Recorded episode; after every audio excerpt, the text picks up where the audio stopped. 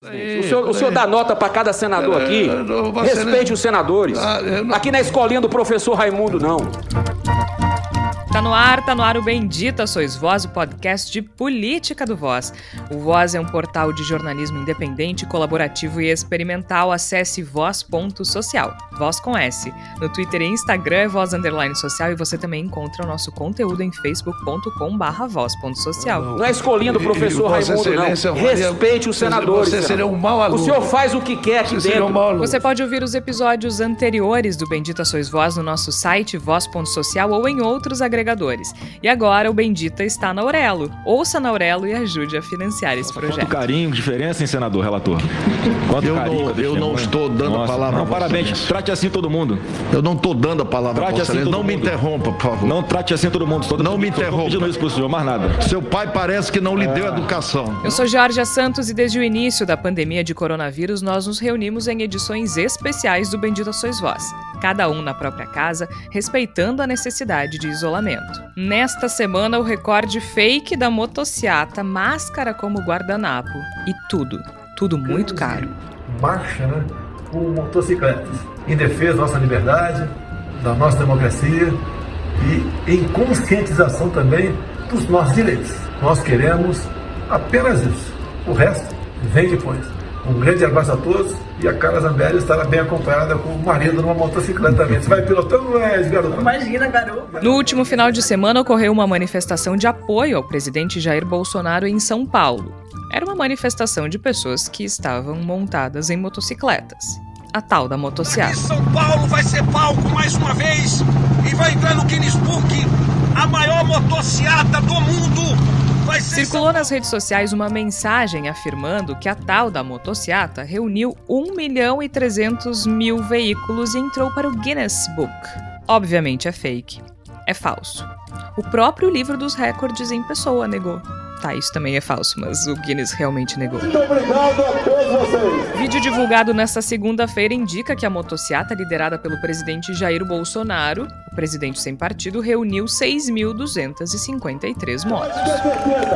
Onde vocês estiverem, eu estarei no meio de vocês. O vídeo foi disponibilizado pelo canal Análise de Vídeos e indicou inclusive a metodologia. Deu ruim. Aliás, a Secretaria da Segurança Pública de São Paulo informou que foram gastos mais de 1 milhão e 200 mil reais com o reforço do policiamento para a motociata do presidente Jair Bolsonaro. Para dar seguimento ao ridículo em cerimônia no início da semana, o presidente Jair Bolsonaro e o ministro-chefe da Casa Civil, Luiz Eduardo Ramos, decidiram tirar a máscara logo após o hino nacional. Ramos então deu uma nova utilidade, a máscara, e usou como um guardanapo para limpar a boca. O combo do que não fazer durante a pandemia do novo coronavírus. Mas esta semana está demais. Ainda tem o ex-governador Wilson Witzel na CPI da Covid espalhando coisa linda no ventilador, O hein? ministro Moro disse para mim o seguinte: é, o, o o, o chefe falou para você parar de falar que quer ser presidente. E se você não parar de falar que quer ser presidente, infelizmente a gente não vai poder te E atender. a Fundação Palmares, que se desfez de exemplares raros e mais de 5 mil livros do acervo, e ainda vamos falar na queda da renda dos brasileiros e por que o gás, a luz e a comida e tudo está tão caro. E obviamente estou muito bem acompanhada dos meus colegas Flávia Cunha, Igor Natush e Tércio Sacol. Flávia Cunha, seja muito bem-vinda. Tu que adora livros, deve estar muito feliz com essa notícia da Fundação Palmares, né? Seja bem-vinda. Pois é, Georgia, sabe que, por um lado, a gente não surpreende, né? A gente já sabe que a Fundação Palmares está sendo instrumentalizada para essa luta ideológica do governo Bolsonaro, né? Mas me, me espantou essa um suposto um suposto viés hum, assim intelectual por parte da fundação de tentar justificar por que, que, que esse- esses livros estão sendo retirados com umas justificativas bastante furadas, ignorantes, mas revestidas de um suposto verniz de que estão sabendo o que estão falando, né? Por exemplo, eles estão tirando do acervo livros que são antigos, na cabeça deles coisa antiga é ruim, né? Então um acervo não deve manter um, materiais raros, livros raros. Uh, por exemplo, falaram mal, disseram que era um absurdo ter livros antigos do Machado de Assis, porque imagina, tá com a ortografia desatualizada. E, e, claro que por trás disso, né, tem aquela questão, né, do, do tal do marxismo cultural que eles enxergam em todos os lugares como justificativa para tentar realmente criminalizar a arte por trás de tudo isso é apenas isso que existe no governo Bolsonaro. Né? A gente não pode esquecer, né, para quem de repente acha assim, ah, mas por que, que a gente está falando sobre livro? Porque livro não é importante. A gente não pode, não pode esquecer que foi por causa da mentira de um livro que Bolsonaro ganhou muitos votos, né? Não vamos esquecer do kit gay, que era basicamente um livro que Bolsonaro inventou, que fazia parte do kit gay, né? Então eu acho que é muito importante a gente ficar de olho também nessas questões ligadas à cultura no governo, porque faz tudo parte desse kit aí, kit ideológico do governo Bolsonaro, e que é muito, a gente tem que ficar muito atento realmente. Agora, Igor Natush, essa semana para a política, ela tá tá interessante, digamos assim. Bom, todas estão ultimamente, né? Mas a gente tem a maior motociata do mundo, que na verdade não é, talvez não tenha sido nem a do estado de São Paulo, e agora o Wilson Witzel na CPI da Covid comprometendo Bolsonaro, comprometendo Moro. Tudo bem que a gente sabia que era o palco nacional que ele esperava depois do impeachment que ele sofreu, mas acho que vai ter, vai dar o que falar, né? Com certeza, Jorge, Flávia, Tércio, ouvintes do Bendita Sois Vós, a gente está diante de uma semana bastante pitoresca, digamos assim. Né? A gente está lidando com os, os efeitos dessa motociata que acabou sendo supervalorizada de uma maneira um tanto quanto exagerada, um tanto quanto excessiva por parte daqueles que torcem pelo sucesso desse tipo de manifestação. E agora nós temos Wilson Witzel, né, o ex-governador do Rio de Janeiro, que sofreu impeachment, fazendo uma, uma, uma, fala bastante política na CPI, mas também trazendo muitas coisas interessantes, né, muita coisa para explodir no ventilador, como colocou a Jorge, e que já chamou Flavinho Bolsonaro, já está presente, já está tentando tumultuar, já está tentando patifar a sessão, então me parece que há uma percepção por parte da base governista de que esse momento é especialmente perigoso para determinados núcleos. Eu acho que a gente tem uma semana que exige um olhar bastante atento e eu espero que a gente consiga aqui no programa de hoje trazer parte dessas questões. Eu não te dei boas-vindas, mas tu sabe que tu é muito bem-vindo, né, Igor? Claro. extremamente mal educada. Que coisa deprimente isso, mas não, então tá, seja muito bem-vindo, Igor. Muito obrigado, muito obrigado, Jorge. Tércio Sacol agora não é uma semana menos movimentada quando a gente pensa em economia, né? E eu quero começar já, antes de te dar boas-vindas, já falar sobre, sobre essa, essa questão do, do aumento dos preços, né? Porque afinal de contas, Tércio, a gente vinha numa espécie de otimismo com relação à economia, o PIB crescendo, um crescimento previsto para o próximo trimestre e tudo mais, algumas boas notícias, mas o que a gente está vendo, na verdade, é a renda do brasileiro caindo, o gás aumentando, a energia elétrica aumentando, a comida caríssima, Tércio Sacol. De bom não tem nada, mas a tua participação é sempre muito boa, Tércio. Então seja bem-vindo. Obrigado, Georgia, o Igor, a Flávia. Queria agradecer especialmente aos nossos ouvintes é, a gente tem recebido um retorno muito legal uh, dos nossos ouvintes, uh, do nosso empenho, que a gente sabe que nós somos uma estrutura enxuta, limitada, nós estamos trabalhando de casa, muitos uh, de nós temos empregos fixos ou freelancers fora daqui para que possamos sustentar. Então o Voz ele é feito com muito carinho toda semana. A pauta, o roteiro, as sonoras, e a gente agradece muito aos ouvintes que continuam nos dando esse, esse retorno. Então, sempre que for possível, espalhe uh, a palavra do Bendita Sois Vós para os seus amigos, para os seus colegas. Tenho certeza que é, nós talvez não tenhamos a estrutura de um grande estúdio nas nossas costas, mas nós temos um empenho que eu acho que é é, pouco comparável a qualquer outro podcast mesa redonda e análise política no Brasil.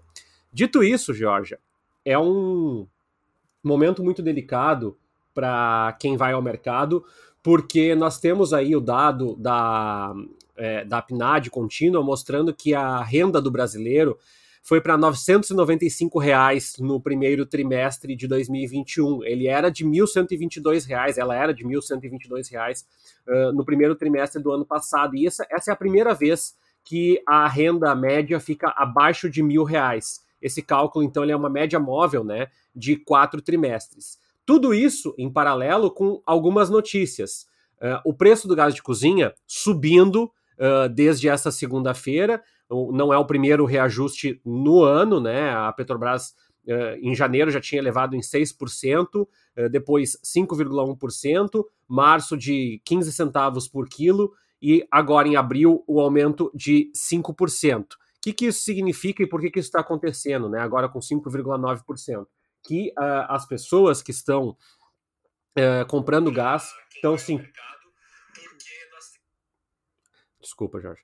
Uh, as pessoas que estão é, comprando gás estão sentindo esse incremento do preço. Há várias explicações. Primeiro, que não há exatamente uma política de intervenção ou uma política é, de controle de preço. Segundo, que nós temos uma variação indexada ao dólar e também ao preço do combustível. Como o preço do combustível está em ascensão internacional, o preço do gás de cozinha também está ficando mais caro. E aí me leva a uma outra discussão. A gente tem recentemente um, um dado uh, mostrando que a inflação uh, do, do último mês foi a mais alta em 25 anos. O que, que isso significa, Jorge? Significa que, sobretudo, com parte do preço do gás, dos alimentos e da luz, que a bandeira vermelha está incrementando em 20%. Por que está aumentando a bandeira vermelha?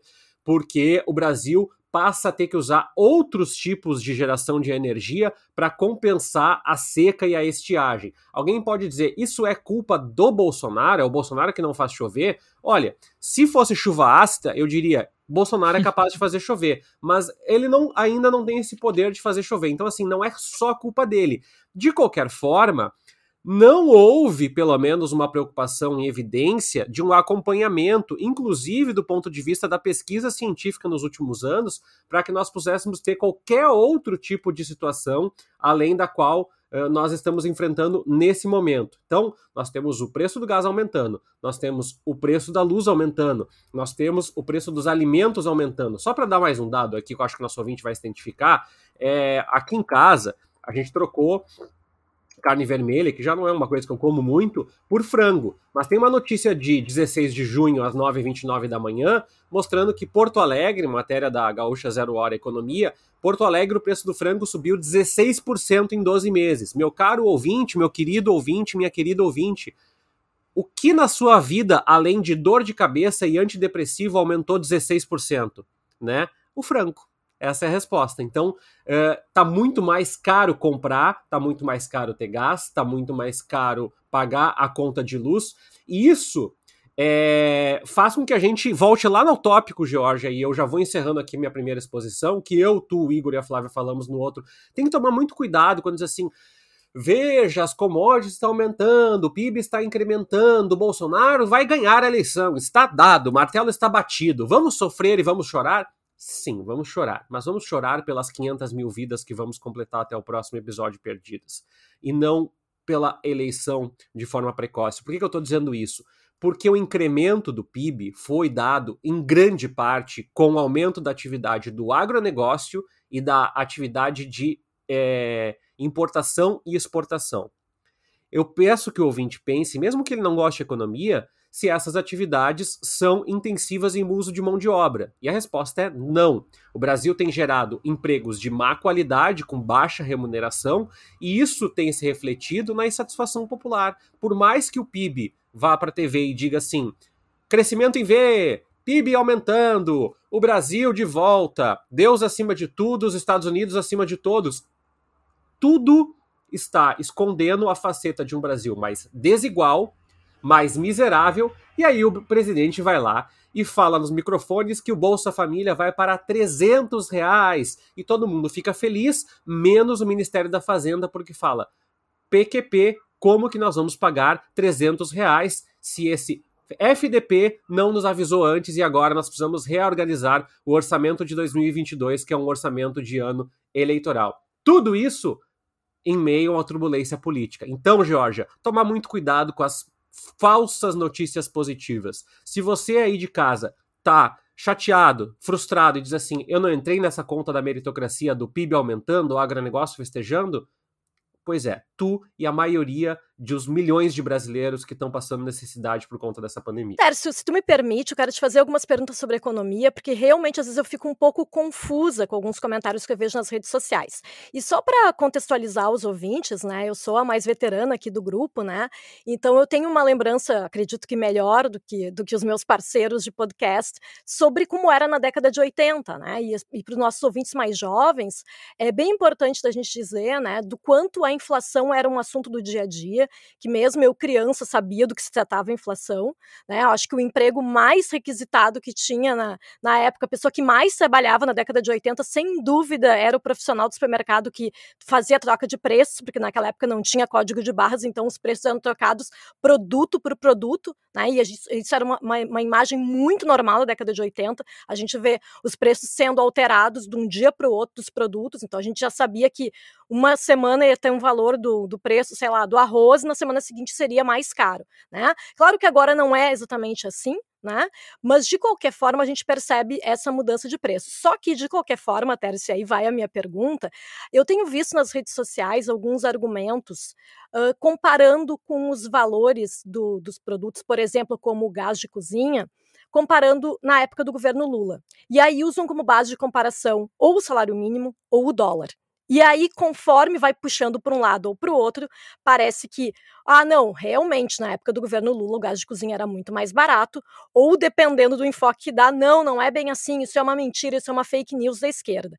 O que está certo? Como é que a gente consegue entender, eh, fazer quando, quando a gente faz essa comparação histórica de valores de produtos? Pois é, é complicado te dizer isso, Flávio. Eu acho que está certo olhar para todo o contexto, porque daqui a pouco se a gente pega o dólar e diz assim, é o dólar que tu tem que olhar a gente pode ter uma disparada, um contexto internacional atípico, e aí ele não vai ser fiel aos fatos. Se a gente pegar só a questão da renda, de novo, a renda ela é resultado de uma média ou de uma mediana. Então, quando a gente pega a renda e fala assim, é, mas contava tanto da renda do brasileiro nesse contexto, uh, omite alguns dados. Então, o ideal é olhar para o cenário todo.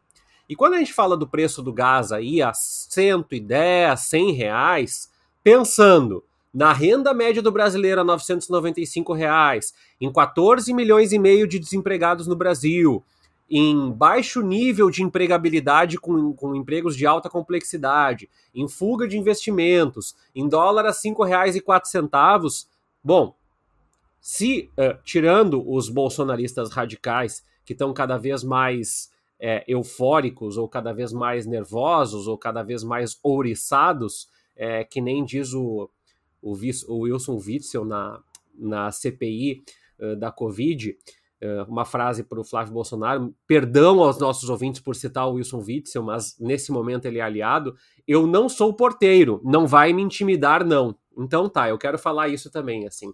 Não adianta vir gritando que o país melhorou se não tem uma única evidência de obra, de infraestrutura, de renda. Então, eu diria para as pessoas sempre olharem o pacote todo. É óbvio que uma pandemia afeta um país de forma determinante, isso vale para Estados Unidos, isso vale para a China, isso vale para Vietnã, isso vale para a Rússia. A questão toda é que a pandemia para vários países, ela está no fim. Porque vacinaram muito, porque mantiveram isolamento social, porque conseguiram fazer uma triagem de casos, e nós percebemos que o auxílio emergencial já não dá conta disso. Então, não dá para comparar o Kinder Ovo de seis reais, nos patrocina Kinder Ovo, com o Kinder Ovo de um real lá na década de 90. Por quê? Porque a renda era diferente, a inflação era diferente, eh, a indexação do dólar era diferente, a produtividade era diferente. Agora, dá para a gente comparar que o brasileiro está comendo menos carne do que já comeu em toda a sua existência das últimas décadas. Dá para a gente comparar que o índice de desemprego é um dos mais altos da história recente do Brasil. E dá para comparar que o Brasil está no mapa da fome. Então, quando a gente olha um conjunto de fatores, Flávia, a gente tem um dado que nos diz: a situação está pior, né? Tá pior, vai piorar. Então é um pouco essa a, a dimensão. Então, quando o número do PIB vai lá e tu festeja, quem é que está crescendo? E de novo, o PIB que cresceu mais no setor agropecuário, importação e exportação. Quem dos nossos ouvintes viu isso na prática na sua vida? Então, né, alguém pode dizer assim: é, mas o imposto do videogame baixou. Parabéns, meu amigo, você é um alienado com respaldo e ganhou uma coroa de alienação. Para quem está precisando comprar ovo e frango, a vida está pior. Coroa de alienação é muito bom, mas eu agora vou roubar um tweet do Igor porque o Tércio explica como ninguém, né, traduz como ninguém as questões econômicas pra gente aqui no Bendita Sois Vós, mas eu vou roubar um tweet teu, Igor. Que o Igor colocou assim ontem. Vai ter aumento da tarifa e racionamento de energia elétrica. Hum, vou ter que parar de usar a air fryer e fazer tudo no fogão. Gás de cozinha pode chegar a 125 reais. É, vou precisar viver de sanduíches.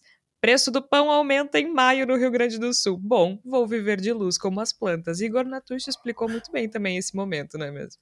É, e como depois fui alertado, a própria questão de viver como as plantas é um pouco de otimismo numa cidade como Porto Alegre no inverno, porque Viver vai faltar. planta no inverno, é, realmente. Vai, vai faltar fal... sol, Exatamente. tem muita poluição, é, é todo não, um problema. Não, a parte, a parte da umidade, desculpe interromper, Jorge, mas a parte da umidade se resolve completamente, porque afinal de contas, Porto Alegre é uma cidade horrivelmente úmida no inverno, mas a parte do sol realmente vai ficar um tanto quanto complicado. Agora, o Tércio falou do Witzel, né? Uhum. A gente vai, antes de a gente ir pra motociata, que é o, o assunto da semana, o Tércio falou muito bem que neste momento ele pede desculpa por citar o Wilson Witzel e que neste momento ele é aliado e é, né? Na verdade, todo mundo que se opõe ao bolsonarismo nesse momento é aliado. Gê, e se ele tu tá me prestando... permite, é, é, claro. eu sei que não é importante, mas é que assim, ó, depois daquela notícia dizer que pessoas no Rio de Janeiro chamavam o Wilson Witzel de Whitney Houston porque o nome dele era muito complicado de pronunciar, aquilo nunca mais saiu da minha cabeça e eu queria compartilhar isso com o nosso ouvinte, porque é muito maravilhoso isso. E agora, eu, com a TV ligada com o Whitney, Whitney Houston, eu não consigo. É maravilhoso. Eu não sei se eu consigo continuar gravando. Como diz o Tércio, então, o ex-governador do Rio de Janeiro, Whitney Houston. Ai, gente, isso é mar... como é que as pessoas podem não gostar do Brasil? Me expliquem, como é que as pessoas podem não gostar do Brasil? Homenagem, isso só acontece aqui, gente. Em governador ao Whitney Tércio e a essas pessoas, eu prometo que eu vou passar o restante do programa chamando apenas de Whitney Houston. Mas eu acho que é, é, é, o mínimo que a gente pode fazer, sabe? É o mínimo. É uma homenagem que a gente precisa. Então tá, vamos, vamos restabelecer a ordem aqui a partir de agora. Igor Natucci, então, o ex-governador do Rio de Janeiro, Whitney Houston, ele tá prestando depoimento na CPI da uhum. Covid e tá jogando um monte de coisa no ventilador, né? E algumas coisas chamam a atenção, claro que fica bastante clara a oposição que ele faz ao presidente Jair Bolsonaro, por motivos óbvios, né? Eles viraram Uh, inimigos políticos, mas ele falou algumas coisas fortes. Uma delas é que o Bolsonaro deliberadamente quis jogar os governadores na desgraça, e aí ele diz que quer saber quem é que financia essa campanha contra os governadores. É, mas talvez a fala mais forte dele tenha sido com relação ao ex-ministro e ex-juiz Sérgio Moro, que, segundo Witzel, uh, teria dito ao Witzel para de dizer que tu quer ser presidente porque o Bolsonaro não tá gostando e se tu não parar de falar não vai ter nada que eu possa fazer por ti. Foi mais ou menos nessa linha, né? E ele também está sendo questionado sobre as falas contra Flávio Bolsonaro. Então, uh, é muito interessante ver esse movimento né, de um ex-aliado do presidente Jair Bolsonaro disposto a soltar o verbo dessa forma na CPI da Covid, né? Com toda certeza, Jorge. A gente está falando meio no calor dos acontecimentos, porque afinal de contas, Wilson Witzel está. Desculpe, Whitney Houston está se manifestando Por favor, nesse momento. corrija. É. A gente vai, vai, vamos pegando o hábito no decorrer do programa, né? Whitney Houston está nesse momento falando na CPI e a gente está ao mesmo tempo gravando o, a, o episódio de hoje do Bendito Sois Vós, então a gente a gente está meio que trocando o pneu da notícia com o carro andando. Mas, de qualquer maneira. Mas nós somos a equipe do, do, do, do Hamilton, entendeu? Exatamente. Tá Não, a gente é o... é tipo a equipe da Ferrari, a gente troca em um segundo. Exatamente. Em, to, em, todo jornalista há um, algo de mecânico, né? Então a gente vai dando um jeito. Mecânico, vamos, vamos fazer. Mecânico da Ferrari durante uma prova em, sei lá, Mônaco. Exatamente. A gente é né? demais. Exatamente. É voz, jornalista experimental e vulcanizadora. A gente vai se virando, né? então. Uh, uh... Adorei essa. Uma que eu acho que vai ficando muito claro a partir do que a gente está vendo, do que está sendo colocado pelo, pelo Wilson Witzel, é que, de certo modo, as milícias estão entrando no radar da CPI. Isso ele está falando bastante a respeito desse tema, ele está insistindo nessa, nessa toada, já mais de uma vez deixou bastante claro que as represárias que ele acredita ter sofrido durante o seu processo de impeachment têm relação com a investigação do assassinato da vereadora Marielle Franco, são coisas que, em princípio, não querem dizer muito respeito à CPI, mas aí a gente tem que lembrar a frase do Ulisses Guimarães, né, que CPI a gente sempre sabe como começa e nunca sabe como termina.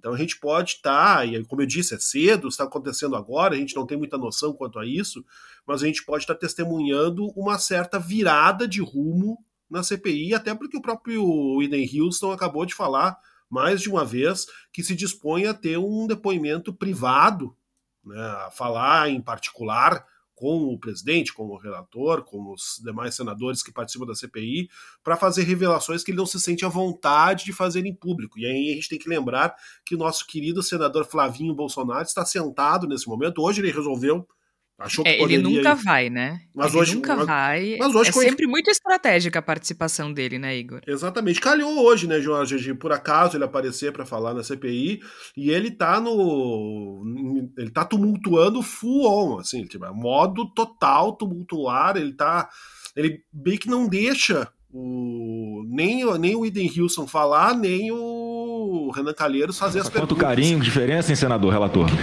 Quanto eu carinho, não, eu não estou dando Nossa, a palavra não, parabéns. Excelência. Trate assim todo mundo.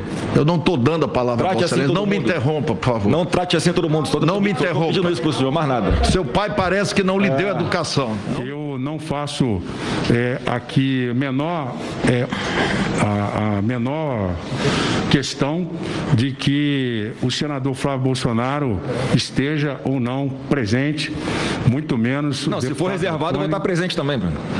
Não entendi, Se senador. for reservado, eu vou estar presente também. Eu sou senador da República. Senador, o senhor pode estar presente aonde o senhor Pois é, quiser. então, mas não- não- Desde que, Reservado ao público, eu vou estar presente. desde que a casa assim o permita. Tem que Só um minutinho, isso. só um minutinho. São intimidações. um Está tendo um claro ato aqui Só um de minutinho. intimidação ao depoente. Intimidação. Intimidação. Vou pedir- peraí, só um deputado? Intimidação. Intimidação, Só um meu minutinho. nome. Eu, É, eu quero só dizer que eu não tenho nenhum problema em, em estar na presença aqui do senador Lógico. Veja bem. Bolsonaro. Eu conheço ele desde garoto, um garoto é, que é, conheço aí desde a sua família, a sua mãe, a Rogéria Bolsonaro. Conheço a sua família, conheço seu pai de longa data. E a minha questão aqui não é pessoal. Minha questão é institucional em defesa da democracia. Ó, que lindo discurso. É. E se o senhor fosse um pouquinho mais educado e menos mimado, o senhor teria respeito pelo que eu estou falando. O senhor me respeite, senador. Experiência não tem a ver com idade. É, o senhor me respeita. O senhor me O senhor respeita. aprendeu. O senhor me respeita. Senhor presidente. Senhor presidente, chame a Na CPI, Você não, e você, olha, só um minutinho. Quando eu começou a CPI, eu tinha mais cabelo, já perdi bastante, por favor, eu não quero perder o resto. Ninguém é criança Isso é aqui. significativo. Eu já tinha apontado aqui anteriormente que quando a tropa de choque do governo é especialmente estriônica e exagerada, é sinal de que nós estamos vendo alguém falando sobre coisas que o governo não deseja que se fale. E o que a gente está vendo hoje é talvez não, não precisamente o governo, mas mais especialmente a família Bolsonaro interrompendo de maneira muito clara o depoimento de um ex-aliado que virou desafeto e que parece disposto, sim, a misturar negócios de família, digamos assim, no rumo da CPI. Então, é um depoimento que e, a, quem vai nos ouvir vai ouvir depois do depoimento ter acabado, então não vai poder assistir em tempo real, mas eu recomendo que as pessoas observem com muita atenção os desdobramentos do que a gente está vendo hoje, nessa manhã de quarta-feira. Agora é interessante a gente pensar sobre um aspecto, tanto essa mo movimentação do Flávio Bolsonaro na CPI, né? Ou seja, eh, ele participa só quando são depoimentos bem estratégicos e que possam efetivamente comprometer o presidente Jair Bolsonaro no caminho. Uh, mas também faz parte, me parece, aí vocês podem me, me ajudar a fazer essa análise de um movimento maior. Porque o que foi a motociata? A motociata foi uma tentativa de responder aos protestos uh, que pediram o fora Bolsonaro há, poucos, há poucas semanas, né, há poucos dias. Foi uma tentativa de responder. E, e, e, a divulgação dos números falsos também foi uma tentativa de suplantar aquela, aquele movimento, que foi gigante, que foi imenso que reuniu centenas de milhares de pessoas ao redor do Brasil, né? Então, tu reúne ali uma manifestação com 6 mil motociclistas, diz que foi 1 milhão e 300 mil, claramente numa tentativa de dizer nós somos mais fortes. Quem está ao nosso lado é mais forte. Tem mais gente do nosso lado do que contra nós. E, e é, uma, é, é, é uma coisa de. Me parece uma espécie de manipulação né, da verdade, dos fatos, constante, sob todos os aspectos e de todos os lados. Uh, tanto a gente pensar nessa ação na CPI, né? Ele só participa de depoimentos muito específicos e, e tenta constranger e tenta dificultar, quanto fora da CPI. Uma ação claramente eleitoreira, né? Claramente visando a eleição do ano que vem, e tudo certo, faz parte. Agora, me parece uma tentativa de responder aos protestos do Fora Bolsonaro, né? Olha aqui, nós também somos fortes. E aí a gente diz que tinha mais de um milhão de pessoas. Só que não tinha. E aí essa força vai para onde? Para meme? Piada? Para onde vai essa força? Porque um protesto de 6 mil pessoas não é pequeno. É bastante gente. Agora, quando tu diz que foi 1 milhão e 300 mil e tem 6 mil, ele vira nada? Nessa questão, Jorge, além de ser. Ele próprio é transformado 6 mil em, em piada com, com toda essa essa dimensão sobre um milhão e pouco e não sei o que, e, e, Guinness Record, não sei o que, eu acho bastante importante deixar claro uma coisa. Tentou-se criar uma aura de uma categoria profissional ligada ao Jair Bolsonaro. E eu acho muito importante, até porque nós vencemos o prêmio Honda de jornalismo falando sobre a sobrevivência das pessoas que vivem de moto. Não é. Não são as pessoas que sobrevivem de moto. As pessoas que sobrevivem de moto estavam fazendo entregas em São Paulo. Estavam fazendo entregas. É, tem muita gente disfarçada de, de isento ou de equilibrado e, e, e, que fez piada, ou que mostrou a dimensão, ou que se, se preocupou. Mas eu acho muito importante deixar claro uma coisa. Até pensando que nós temos um protesto marcado para o dia 19 contra o Jair Messias Bolsonaro e a sua presidência e, e nociva à nação, a todo o processo civilizatório que nós temos enfrentado agora. É, o Bolsonaro ele sempre vai tentar criar identidades e narrativas. Assim já foi é, com agora com, com motoqueiros e tem sido com parte com, com a polícia militar e com o exército. Só é importante fazer uma coisa que o Igor sempre ressalva, e eu queria ressalvar junto para o nosso ouvinte que está desesperado. As instituições estão corroídas, sem dúvida. A ameaça existe à democracia? Existe. Desde o primeiro dia do governo Jair Bolsonaro, até o presente momento, existe. Porém, as instituições não são homogêneas. Nem os motoqueiros, nem o exército, nem a polícia, nem o Ministério Público, nem a Polícia Federal. Então, tomem cuidado quando vocês lerem artigos que dizem assim: a Polícia Federal tal coisa, ou o Ministério Público tal coisa. Porque veja bem, a gente só está tendo depoimento na CPI contra o governo Jair Bolsonaro porque o Senado não é homogêneo. Então, assim, essa, essa, esse pessimismo inenarrável, assim, ele tem que ser controlado. E aqui fala uma pessoa que é extremamente pessimista. Porque se a gente entrar um pouco nessa carona, a gente faz exatamente o que Jair Bolsonaro tenta costurar, que a dimensão dos seus apoiadores é muito maior do que ela realmente é. Se nós pensarmos na popularidade de Jair Bolsonaro em março do ano passado, em fevereiro do ano passado e agora, nós temos uma dimensão de derretimento. Conversava eu e o Igor essa semana pelo Twitter, semana passada não lembro. A quantidade de pessoas ao meu redor que está indignada com Bolsonaro e não vai votar em Lula, provavelmente não, mas vai votar até numa, numa planta contra o Jair Bolsonaro porque está frustrada, decepcionada, porque está irritada, porque está é, frustrada, porque está condicionada por é, problemas de desemprego, por renda, é enorme. É enorme. E a gente não pode ignorar isso em detrimento do nosso olhar viciado de dizer assim: veja quantas pessoas no Twitter se manifestaram a favor de Bolsonaro. É o Twitter, amigo. É o Facebook. Ele não é apesar de alguns jornalistas tentarem dar a entender, ele não é um retrato, ele não é uma bolha fiel da realidade. Até porque, vamos levar em conta, nós temos brasileiros passando fome nesse momento. E esses brasileiros passando fome estão desesperados por comida e não estão pensando em 2022 ainda. Então, devagar com andor, como diria o meu avô. Me parece que todo esse enredo em torno da, da motociata esse termo um tanto quanto ruim, soa mal, né? É uma palavra feia, motociata, mas que já meio que se consolida como uma descrição em torno desse tipo de manifestação. É uma, uma busca de demonstrar uma força que a gente vê nos fatos, nas ruas, nas filas de supermercado, que não existe.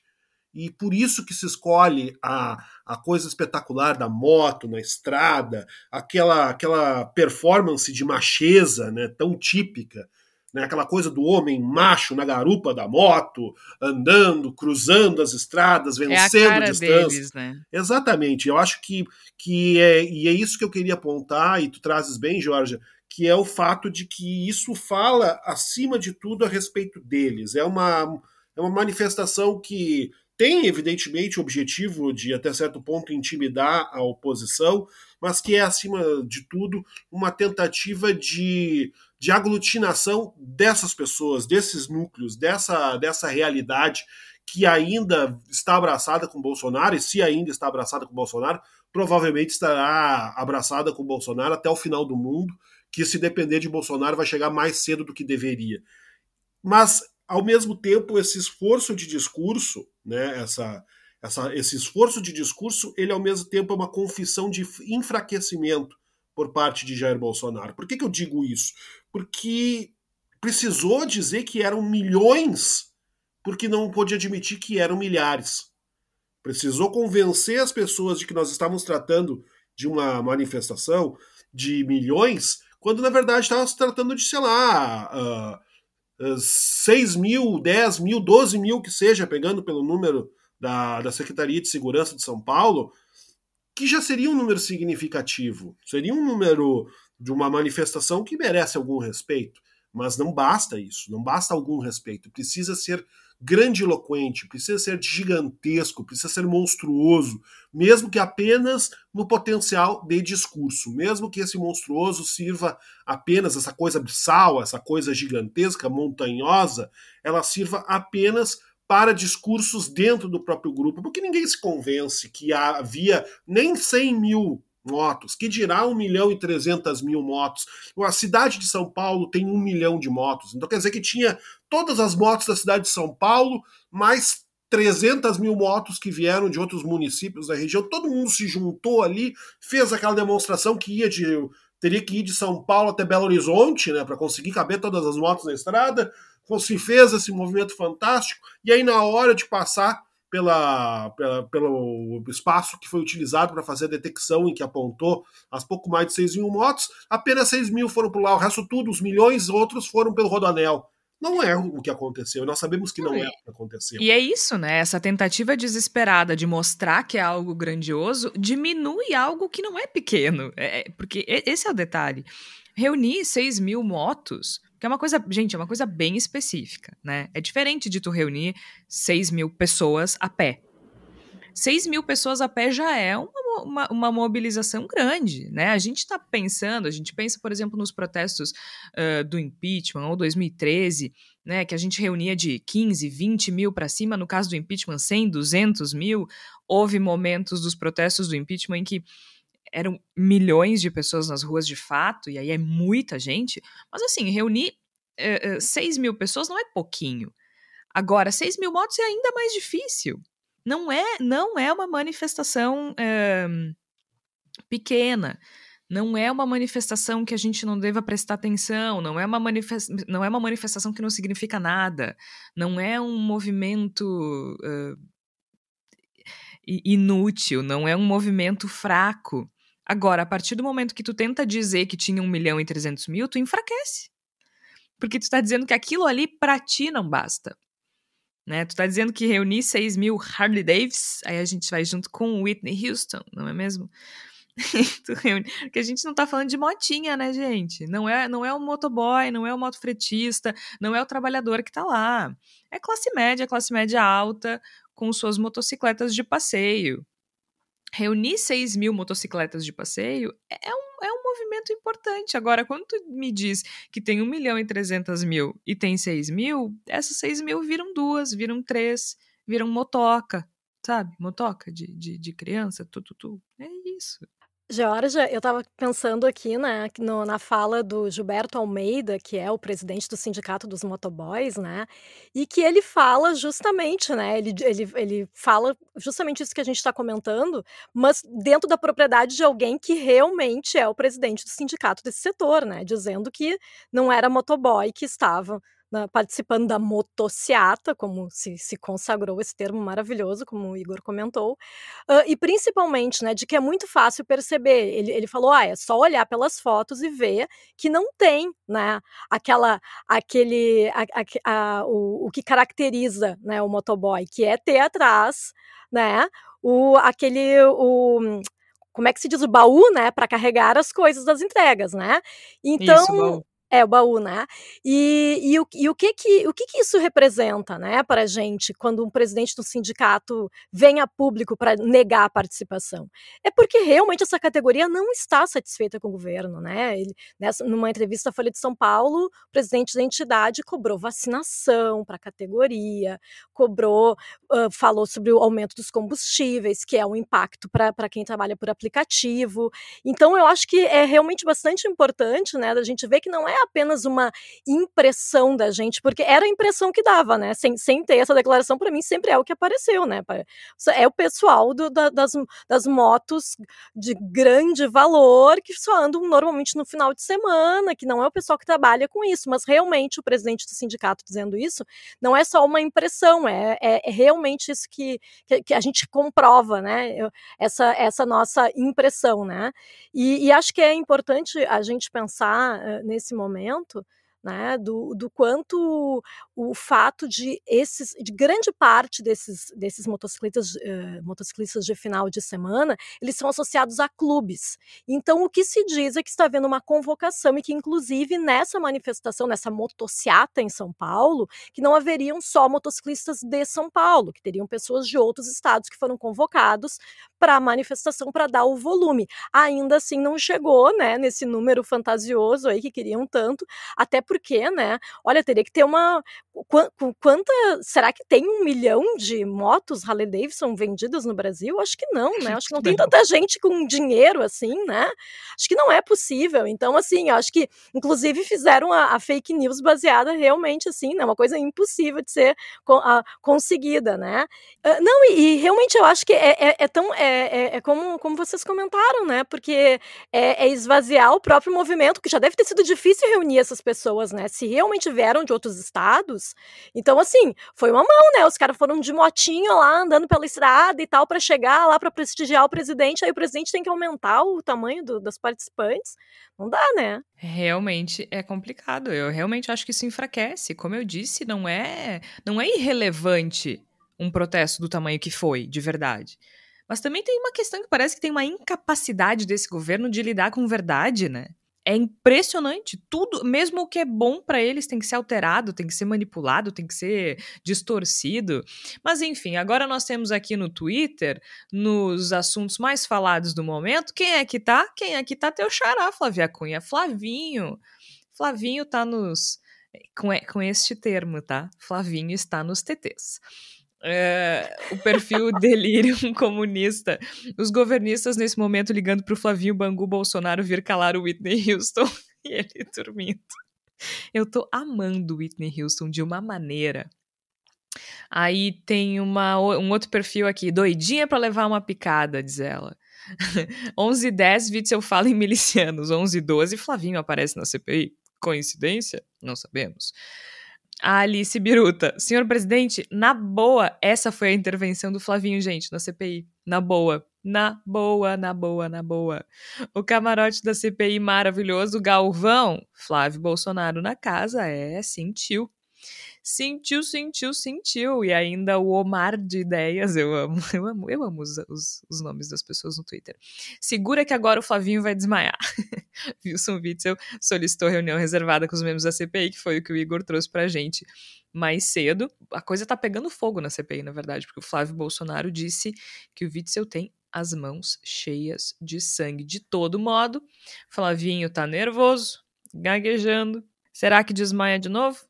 É interessante, é interessante nisso, Jorge, a gente perceber que durante muito tempo lutaram para colocar dentro da, da CPI o papo dos governadores.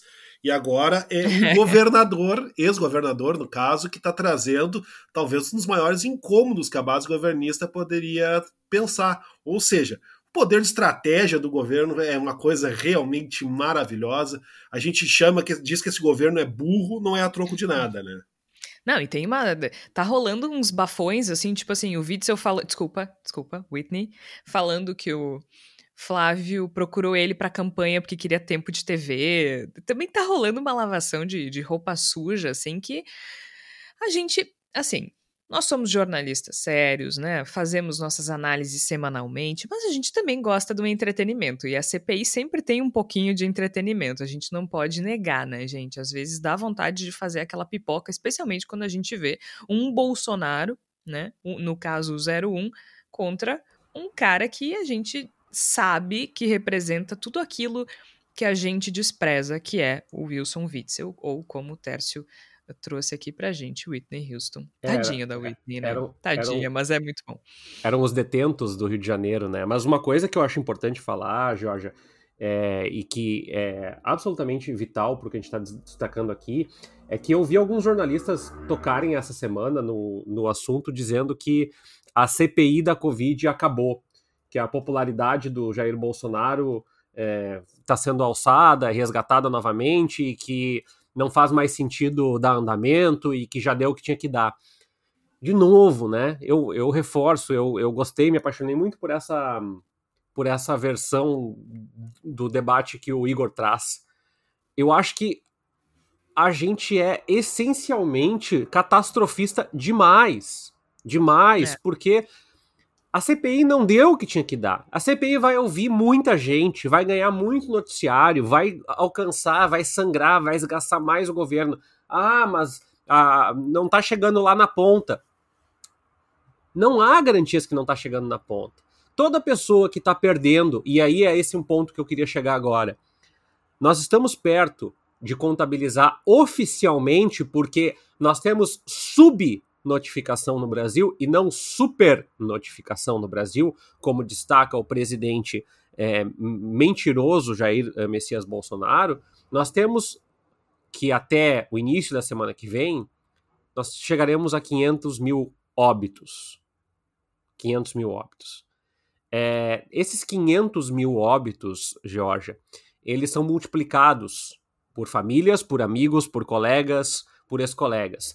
E toda vez que o senador gaúcho Heinz vai destacar efeitos e curados, é bom destacar também que há pessoas com sequelas neurológicas, com sequelas respiratórias, com sequelas no seu é, na sua compleição física, com sequelas psicológicas e também, como todos nós aqui, com sequelas econômicas, sociais, políticas, é, de toda ordem.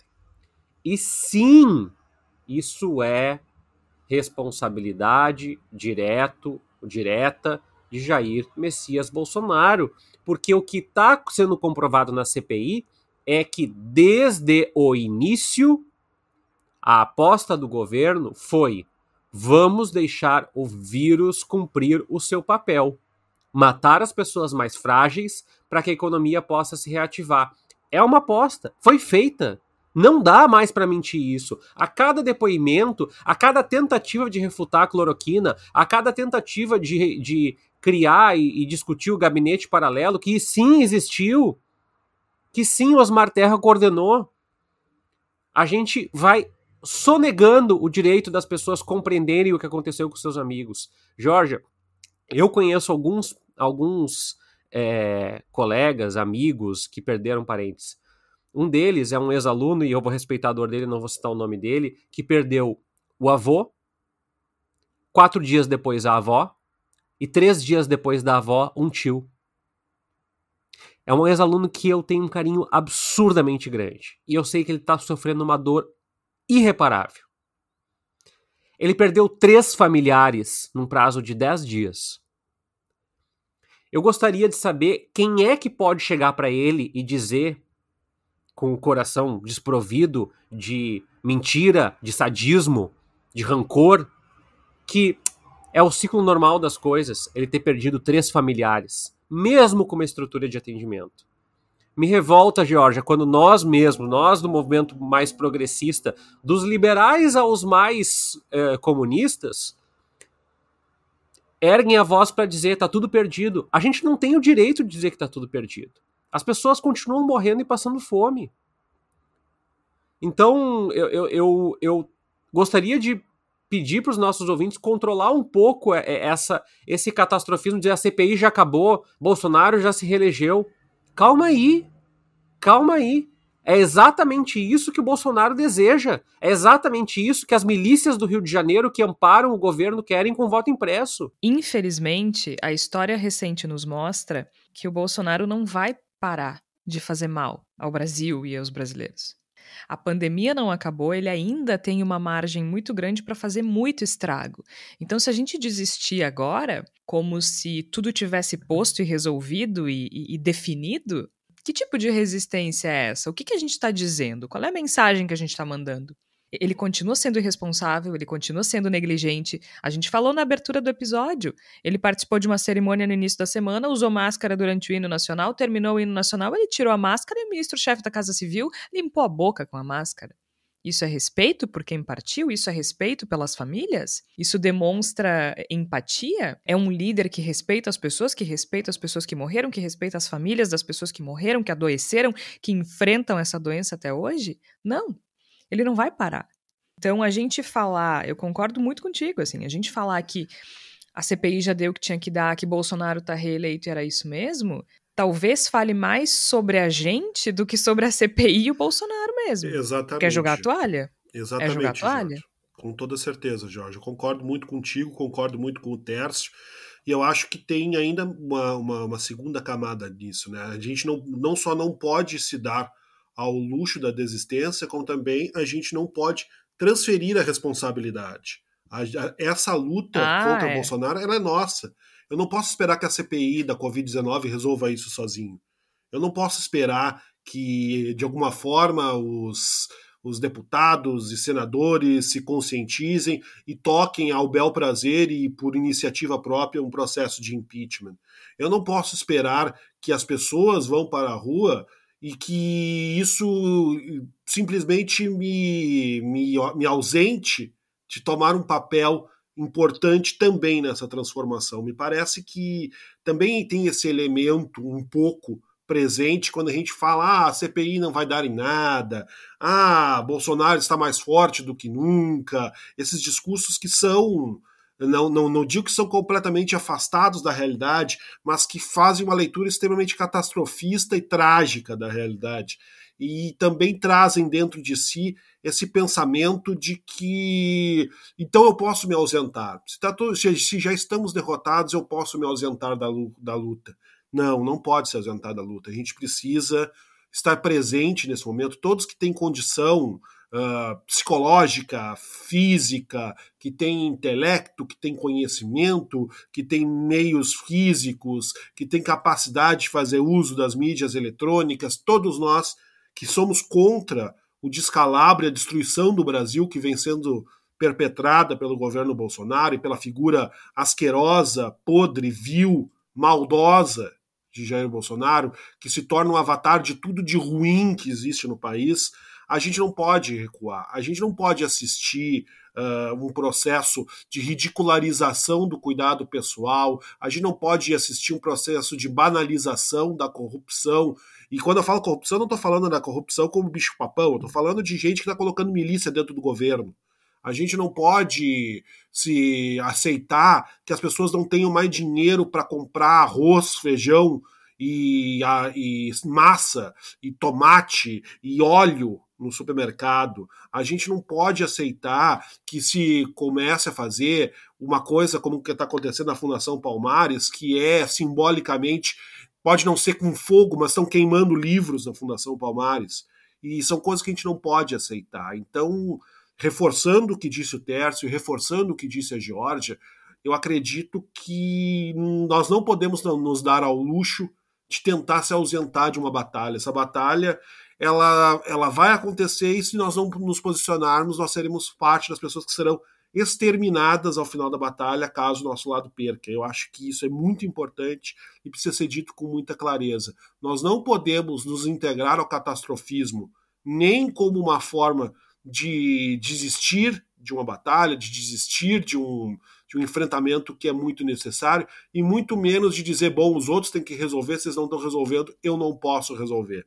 Isso é muito É importante. isso. Não, e eu acho que também, né, a gente desistir agora, né, em junho de 2021, para uma eleição que é no final de 2022, a gente está desistindo muito cedo, né? E eu acho que também até pela nossa saúde mental mesmo e em memória das vítimas, né? Eu acho que a gente deve isso a essas pessoas que, que morreram no meio dessa pandemia, né? A gente tem que continuar com esperança tentando resistir da forma que dá, cada um com as suas armas, né? E eu acho que é isso. Eu acho que cada pessoa tem que pensar de que maneira pode conseguir lutar, seja nas redes sociais, seja em protestos presenciais, seja da forma que for, seja com to- tornar, fazer trabalho voluntário também é uma forma da gente resistir nesse momento, né? Já que o, o Teres comentou bastante aqui dessa questão das pessoas passando fome, tem muita gente passando fome, então quem puder contribuir de alguma forma para tentar amenizar essa situação, já é uma forma de não ficar simplesmente inerte e achar que está tudo perdido, né? Porque eu acho que isso também, individualmente e como sociedade,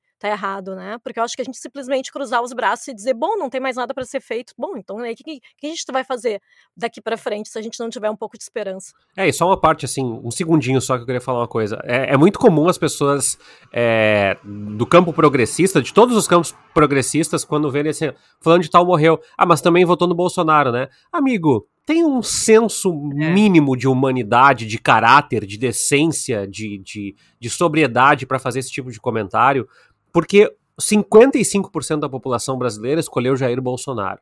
Se tu vai querer viver numa sociedade higienista, onde só sobrevivem as pessoas que pensam exatamente como tu pensa, o que, que te diferencia exatamente da figura do Jair Bolsonaro? É um- uma coisa que fica no ar aí para pensar. Muito bem. Muito bem dito, inclusive, Tércio. Mas é isso, nós estamos aqui também para isso. A gente está aqui também para questionar, a gente está aqui também para resistir, a gente está aqui também para lutar, afinal de contas, nós queremos um Brasil saudável, nós queremos um Brasil com pessoas saudáveis e que todo mundo consiga exercer seu direito de liberdade política de forma livre, com perdão da redundância. Então, a gente está aqui para isso e não. No que depender da gente, a gente não desiste, não. A gente não vai deixar no colo da CPI. A gente vai fazer o que está ao nosso alcance para cobrar desse governo e responsabilizar esse governo pelo que ele deve ser responsabilizado, inclusive no que tange a pandemia do novo coronavírus. Agora chega o momento da nossa palavra da salvação, aquela hora em que a gente indica ou um material que complemente o que foi tratado no episódio, ou algo para a gente relaxar, porque também precisa. Flávia Cunha, o que é que tu tens pra gente? Eu tenho uma dica subversiva, Georgia, porque a gente comentou aqui sobre esse relatório aí da Fundação Palmares, que é o retrato do acervo, a doutrinação marxista, né? Eles apontaram nessas obras do acervo, então, que teriam a- obras pautadas pela revolução sexual, bandidolatria e amplo material de estudo das revoluções marxistas e das técnicas de guerrilha. Bom, e claro que dentro disso, né, baniram do acervo as obras, por exemplo, do Marx, do Engels, né? Então, aí eu fui pesquisar por curiosidade um site que é ligado ao Ministério da Educação, que é um site bastante conhecido, que é o domíniopublico.gov.br. São obras que estão em domínio público. E ali, eu não sei se eles não se atentaram ainda a esse detalhe, por isso que eu peço aos ouvintes que, se tem interesse nesse tipo de obra, tá tudo ali para baixar de graça e legalmente, porque são obras que estão em domínio público, como já diz o nome. Então lá tem Marx, tem Rosa de Luxemburgo, tem todos esses comunistas. E é importante a gente dizer, né, porque o governo federal, o governo Jair Bolsonaro, tem mexido muito com essa questão dos sites institucionais. Então, isso não quer dizer que daqui a um tempo esse site não saia do ar. É, então corram e vão lá e baixem tudo, nem que seja por aquele desejo subversivo de ficar contra esse tipo de cerceamento, esse tipo de tentativa de censura, né, em plena democracia, É. que ainda estamos numa democracia. Então vão lá, então é domíniopublico.gov.br. Tá certo, run, Forest, run! Tércio Sacol, o que é que tu tens pra gente? Muita gente, Jorge, chega e fala: ah, vocês são concorrentes do X, concorrentes do X. Na Podosfera, os podcasts não são concorrentes, nós somos aliados porque nós queremos que a plataforma cresça e que nós tenhamos mais ouvintes, mais espaços, mais divulgadores, mais patrocinadores, etc, etc, Até etc. porque não precisa ouvir ao mesmo momento. Exato, né? Não, né? não é rádio. Parece, mas não é. Então, só para constar, eu vou dar uma dica de um podcast que é de colegas que também são independentes, que é o Medo e Delírio em Brasília.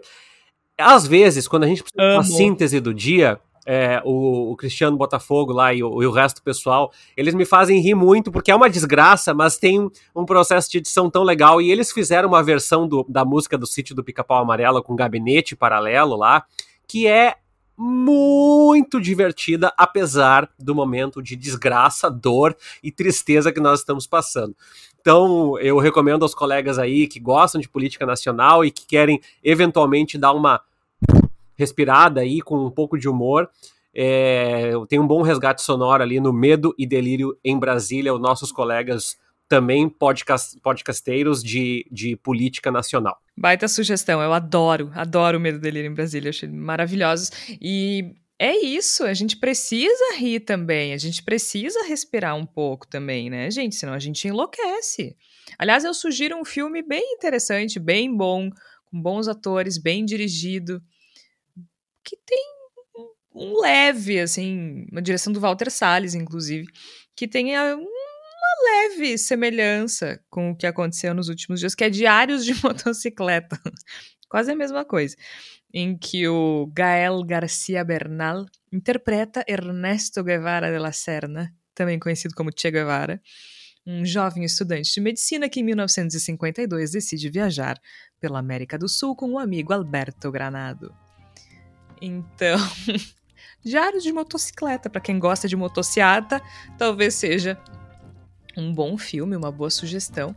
Fica a dica, né? Nesta palavra da salvação.